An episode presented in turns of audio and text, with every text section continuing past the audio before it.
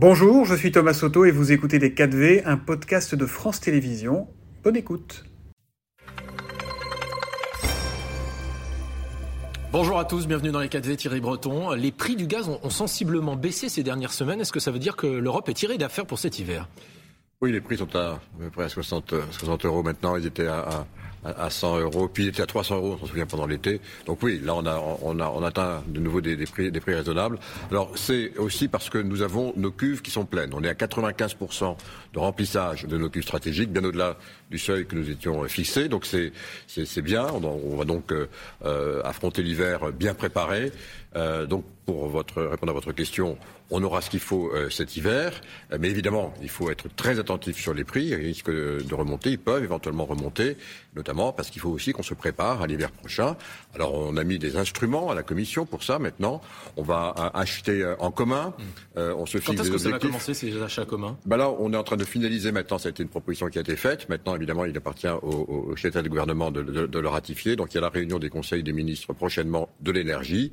Et puis, d'ici d'ici la fin du mois, je pense que tout ça euh, devrait euh, rentrer euh, donc en vigueur, ce qui fait qu'on va pouvoir affronter donc l'hiver prochain en achetant du gaz en commun. C'est très important parce qu'évidemment on aura une capacité plus importante pour négocier avec les fournisseurs. Hein. Est-ce qu'il faut s'inquiéter quand même pour l'hiver prochain 2023-2024 C'est en tout cas le cas de l'Agence internationale de l'énergie qui dit effectivement hier que l'Europe risque de manquer de gaz l'hiver prochain. Vous confirmez? Oui, alors écoutez, euh, euh, on va d'abord passer l'hiver 2022. Hein, et puis euh, voilà, il ne faut pas non plus qu'on passe notre temps à s'inquiéter. Il faut qu'on anticipe et qu'on se prépare. Et le plus possible, si on peut, dans la, dans la sérénité. On a changé maintenant de fournisseur de gaz. Ça n'a échappé à personne. La Russie ne sera plus un fournisseur de gaz, et je pense pour très très longtemps, compte tenu du comportement de Vladimir Poutine. Donc on a maintenant diversifié nos approvisionnements. On sait qu'on le fait notamment au Qatar, on le fait beaucoup avec la Norvège. Donc cette agence est trop alarmiste? Non, elle, est dans son rôle. Elle dit aussi qu'il faut commencer à se préparer. On va d'abord commencer encore une fois à passer l'hiver, on va le faire, mais on accélère aussi derrière tout ce qui est renouvelable, on accélère aussi tout ce qui permet de réduire la consommation d'énergie. Donc on a des chantiers très importants qu'on déroule en parallèle. Et voilà, on va se préparer ensuite à l'hiver 2023. Thierry Breton, on achète notamment davantage de, GNL, de gaz liquéfié, aux États-Unis, euh, qui nous vendent ça extrêmement cher. Est-ce que vous demandez aux Américains de baisser leur prix? Oui, c'est pas normal. C'est absolument, absolument anormal. On va en discuter. On en discute déjà. On va en discuter. On a une réunion qui va se tenir à Washington du bientôt. Bien sûr, c'est pas normal de, payer quatre fois plus cher euh, ici en Europe euh, ce qui est produit aux États-Unis. Donc, on va en discuter. Et c'est précisément parce que nous sommes tous unis et solidaires qu'on euh, va évidemment peser sur euh, ce fournisseur qui, par ailleurs, est un de nos alliés. Donc il va falloir qu'on trouve un, un modus vivendi. Le chancelier allemand Olaf Scholz est actuellement euh, en Chine. Il est arrivé ce matin à Pékin, tout juste après la reconduction de Xi Jinping il y a, quelques jours, tout seul, sans partenaire européen. C'est une visite qui est controversée, y compris en Allemagne. Est-ce que vous estimez que c'est une faute politique et diplomatique? Non, je ne vais pas, euh, encore une fois, qualifier euh, ce qu'il fait. On s'est exprimé euh, du reste les, les, uns et les autres. Il vaut mieux, évidemment, on le sait maintenant, faire tout le plus ensemble possible. Vous savez, la Chine a été qualifiée, et c'est pas par cette commission, c'est par la commission précédente, la commission de Jean-Claude Juncker, comme un rival systémique. Un rival systémique, ça veut bien dire ce que c'est dans le mot rival systémique, il y a rival. Bien sûr, c'est un partenaire, mais c'est aussi un rival, on le sait. On voit les comportements de la Chine, on l'a vu. Vous savez, on n'a pas oublié euh, pendant euh, la crise du Covid cette fameuse diplomatie des masques. Donc voilà, on n'a pas oublié, tout ça. On a mis maintenant un certain nombre, on a pris des décisions. Bien sûr, on continue à, coopérer avec la Chine, mais on est euh, dupe de rien. Nous ne sommes pas naïfs. On sait aussi comment il faut nous comporter. Il faut de la réciprocité. Le marché chinois est quand même un marché qui est très fermé. on ne peut pas nous être ouvert et le marché chinois fermé. Euh, il y a beaucoup d'entreprises chinoises qui se cachent derrière des l'État qui se cache derrière des entreprises chinoises. Il faut donc là avoir la il transparence. Est naïf, Scholz? Je pense encore une fois que la Chine euh, est, un partenaire important de l'Allemagne, on le sait. Euh, mais moi, ce que je dis, c'est qu'il faut que le plus possible désormais on fasse, on ait ce type de démarche ensemble. Maintenant, voilà, c'est fait, c'est fait, c'est bien, mais il faut être de plus en plus coordonné, croyez-moi, avec la Chine. Plus largement, quand on voit ces tensions, notamment dans le couple franco-allemand, est-ce que vous diriez aujourd'hui qu'il y a une fracture entre l'Allemagne d'un côté et les autres partenaires européens de l'autre? Non, le terme est excessif. Il faut voir que l'Allemagne aujourd'hui est un pays qui, a, qui avait tout misé euh, sur, euh, sur une source d'énergie principalement qui était le gaz et sa dépendance euh, à la Russie. On voit ce qu'il en est. qui s'abritait derrière essentiellement le parapluie américain pour sa défense.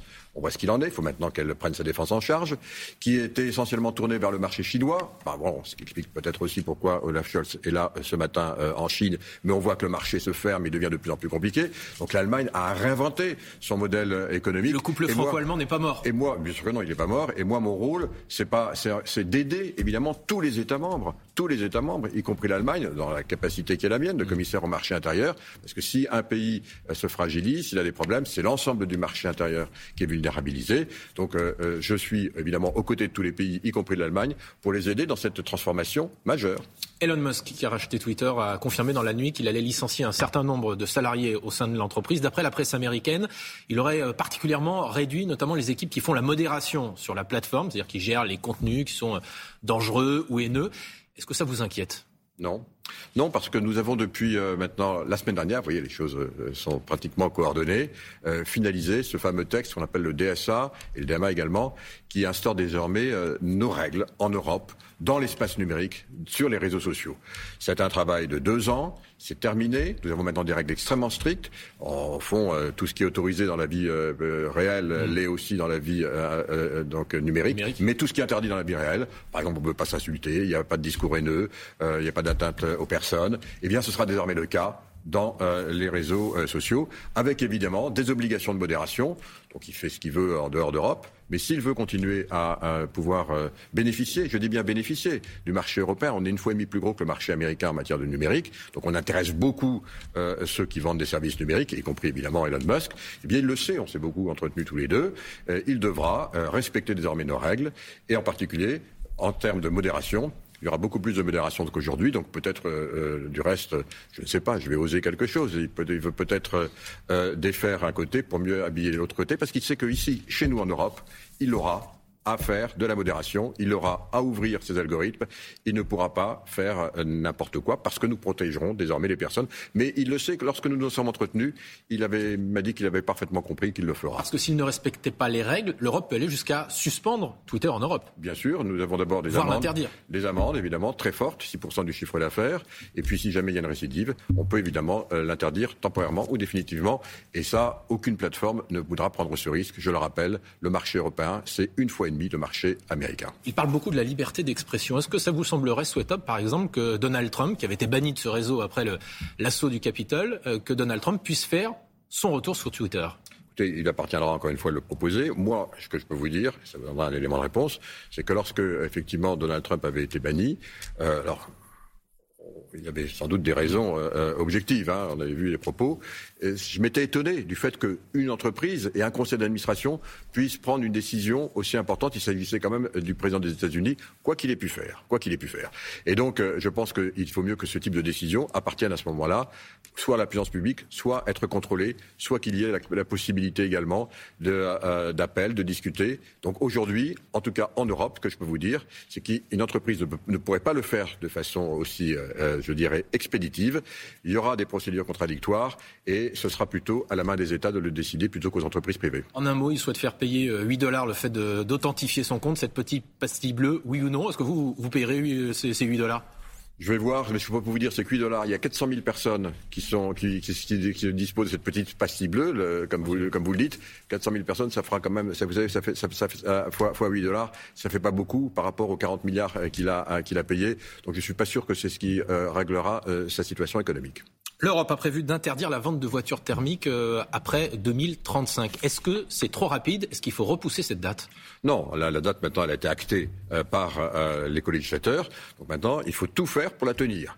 Et moi, commissaire européen au marché intérieur, c'est-à-dire aux industries, je vais tout faire évidemment pour qu'on puisse la tenir. C'est réaliste. Mais c'est un challenge énorme. Vous avez raison de poser la question. C'est un, c'est, un challenge absolument gigantesque. Aujourd'hui, par exemple, on a 700 000 bornes de recharge. Il en faudrait, il en faudra 7 millions.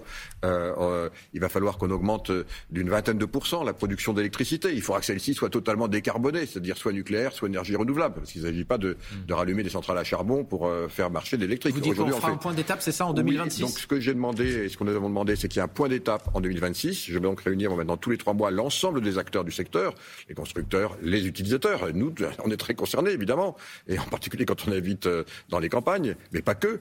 Donc tous ceux qui ont leur mot à dire seront réunis donc tous les trois mois. On va faire des points d'étape. On va donc suivre les évolutions et puis on se réunit de nouveau en 2026 et on verra où on en est par rapport à cet objectif. Je le redis. C'est mon objectif, c'est l'objectif, c'est notre objectif désormais, c'est notre démocratie européenne qui l'a voulu. Les États membres, à l'unanimité, je dis bien à l'unanimité, l'ont souhaité. On va tout faire pour y arriver, mais les challenges sont nombreux. Ça veut dire que vous n'excluez pas que ça puisse être peut-être 2036, 2037 ah bah, ou un peu plus tard Quand il y a une clause de rendez-vous, on se repose toutes les questions, et les questions sont, sont réouvertes. On va tout faire pour y arriver, mais on verra où on en est en 2026 sur les chargeurs, sur l'électricité, sur la disponibilité des voitures, sur le fait qu'elles soient accessibles aussi pour tous, sur le fait qu'on ait assez de lithium pour faire les batteries. On a beaucoup de sujets. Hein. Merci beaucoup Thierry Breton. C'était Les 4V, un podcast de France Télévisions. S'il vous a plu, n'hésitez surtout pas à vous abonner. Vous pouvez également retrouver tous les replays en vidéo sur France.tv.